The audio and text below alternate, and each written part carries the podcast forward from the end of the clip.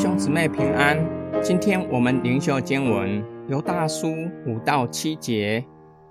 虽然这一切事情你们都早已经知道，我仍然要提醒你们：从前主从埃及地把人民救出来，跟着就把那些不信的人除灭了，还有那不守本位、擅离自己居所的天使。主就用永远的锁链把他们拘留在黑暗里，直到那大日子的审判。又像索多玛、俄摩拉和周围城市的人，与他们一样的淫乱，随从逆性的情欲，以致遭受永火的刑罚，成了后世的见解。犹大警告收信人：旧约早已经证实，不敬虔的人必要承受审判的恶果。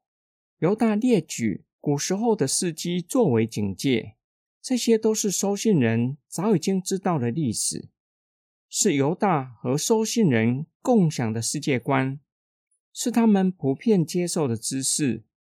目的就是要借着他们都熟悉的历史，叫他们引以为戒。第一个审判事迹，就是上帝透过十灾将以色列人从埃及地拯救出来。但是出埃及的百姓中，依然有人存着不幸的恶心。他们在旷野倒下，不能够进入应许之地。从犹大所引用的历史，知道犹大针对假教师，他们属于不幸在旷野倒下的，以此作为警戒，希望收信人不要效法他们。第二个审判时机。就是天使不守本位，以致堕落。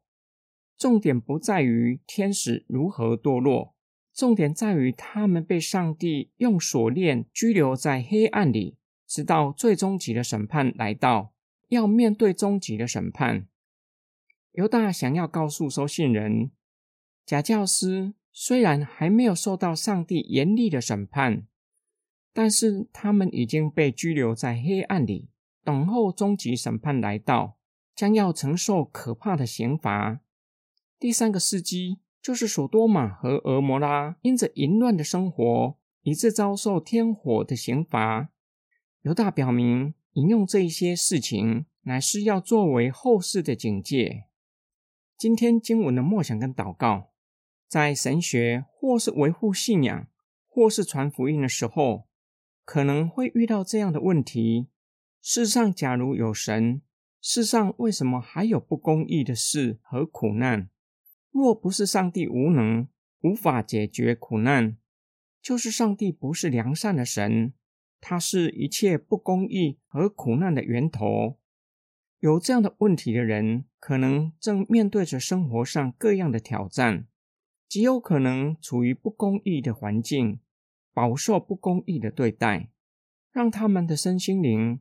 都承受极大的痛苦，内心向上帝呐喊：世上若是有神，我为什么要承受这些的苦难？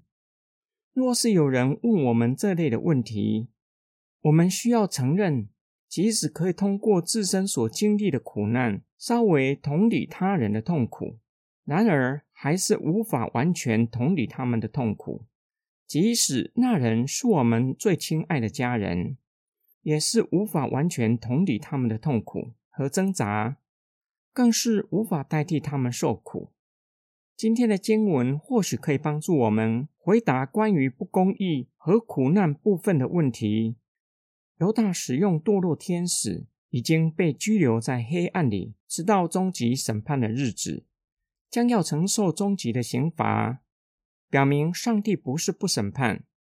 没有能力审判不公义和苦难，甚至表明上帝已经审判旧约所记载的审判事迹，大洪水的审判，神以熔火刑罚所多玛和俄摩拉，预告将来的审判必定会如期进行。